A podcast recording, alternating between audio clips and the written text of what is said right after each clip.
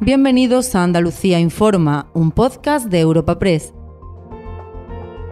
Hoy es 19 de enero y estas son algunas de las informaciones más destacadas en nuestra agencia.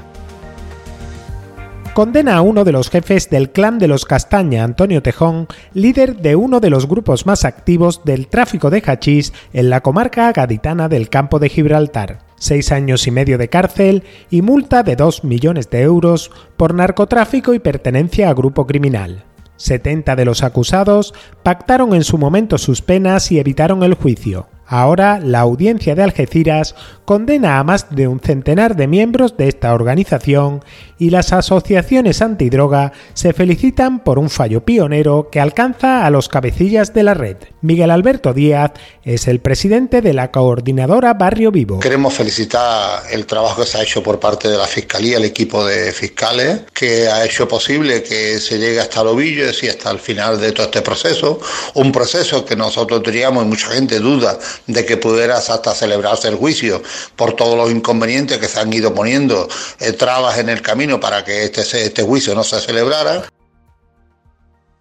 Andalucía registra las primeras lluvias significativas de 2024, pero se quedan lejos de solucionar las escasas reservas de los pantanos. Las precipitaciones han beneficiado especialmente a los embalses de la Sierra de Huelva que abastecen a Sevilla, que han ganado agua para el consumo urbano de dos meses, pero no han cambiado el panorama para los regantes de la cuenca del Guadalquivir que afrontan la próxima campaña con una dotación que no alcanza ni siquiera el 5% de sus necesidades de agua. Pedro Parias, secretario general de Fairagua, cifra en torno a 500 litros por metro cuadrado lo que debería llover la próxima primavera en Andalucía para solventar la situación. Necesitamos mucha agua, necesitamos que haya inundaciones incluso en algunas zonas para recuperar un nivel de embalse mm, que llegue a lo que es el objetivo de la normalidad, que no es llenar todos los embalses, estar los embalses en torno al 50% por ahí.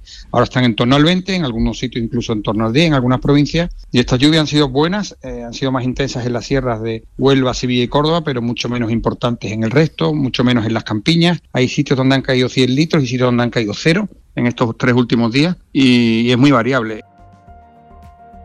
Y al cierre, la Junta cree que Andalucía ya ha alcanzado el pico de incidencia de las enfermedades respiratorias y en breve comenzará a descender mientras hasta siete comunidades autónomas han anunciado que retirarán la obligatoriedad de las mascarillas en centros de salud y hospitales. Por cumplir los criterios establecidos por el Ministerio de Sanidad, la Consejería de Salud mantiene la prudencia porque los virus respiratorios no se retirarán hasta la primavera e insiste en sus llamamientos a la vacunación. Así lo ha hecho este viernes desde Jaén el propio presidente de la Junta, Juanma Moreno. Vuelvo a recordar desde aquí que es muy importante vacunarse, que hay la posibilidad de vacunarse de manera eh, libre y rápida y que la mejor manera de prevenir precisamente el contagio de, enfermedades respiratorias que son muy complejas, especialmente para personas que tienen algún tipo de patología o para personas mayores, es que se vacunen. Por tanto, desde aquí vuelvo a pedir y animar a los ciudadanos se vacunen. Pero afortunadamente lo normal, lo normal es que vayamos ya en un en un proceso de descenso de, de infecciones respiratorias.